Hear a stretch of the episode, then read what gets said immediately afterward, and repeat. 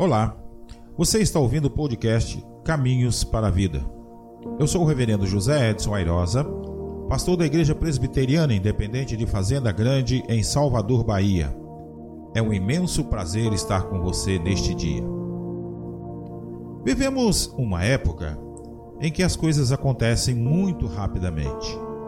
Isso, de certa forma, pode desencadear nas pessoas ansiedade, gerar desejos compulsivos, gerar uma série de conflitos e, além disso, pode também gerar um estilo de vida doentio. Por isso, é fundamental que exista da parte dos segmentos da sociedade, inclusive a igreja, elaboração de projetos que estejam alinhados com as necessidades primárias das pessoas.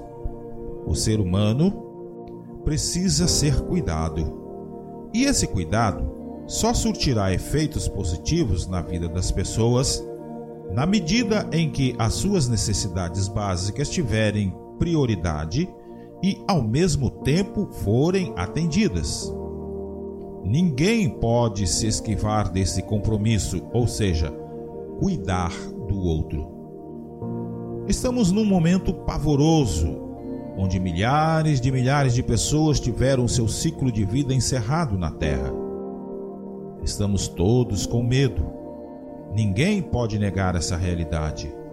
Mas existe uma esperança, porque Deus tem, em Jesus Cristo, sempre oferecido o melhor para o ser humano. Não existe nada melhor do que termos a nossa vida sendo conduzida por Jesus Cristo, porque nos momentos mais angustiantes, nos momentos de tribulação, ele supera todos os obstáculos para nos socorrer.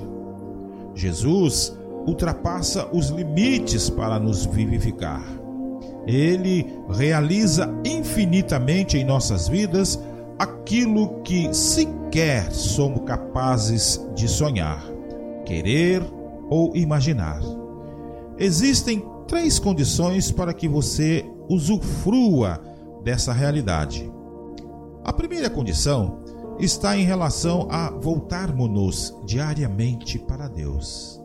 Já a segunda diz respeito a ter intimidade com Deus. Por fim, é preciso buscar Deus com temor e tremor, com toda reverência.